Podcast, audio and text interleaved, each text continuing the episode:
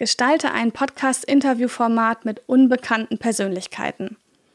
Denn bekannte Podcast-Gäste sind kein Garant für Erfolg.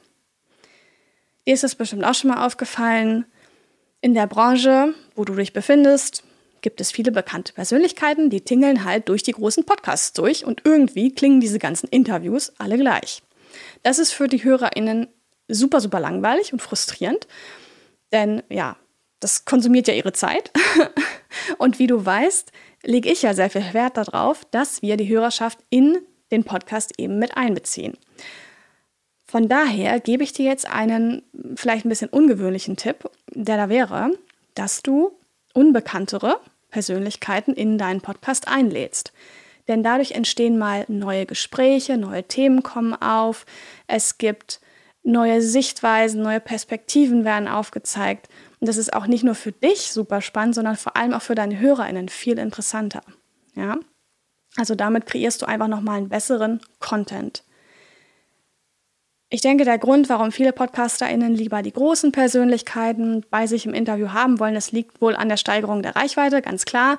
Sicher erreichst du auch mit so einem Interview mehr Menschen, aber die Frage ist ja wiederum, sind diese Menschen dann wirklich so begeistert von deinem Content, dass sie am Ende auch mit dir zusammenarbeiten wollen, von dir kaufen wollen und so weiter? Also, dass sie dann mm, sozusagen dir dabei helfen, dein übergeordnetes Ziel mit deinem Podcast zu erreichen. Ja, begeistert sie das wirklich?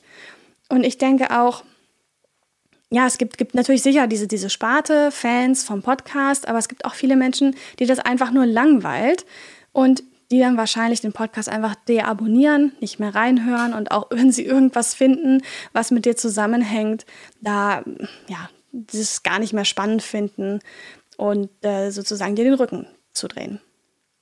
Ist ein bisschen kontroverse Herangehensweise, ist mir bewusst, kann aber sehr gut funktionieren.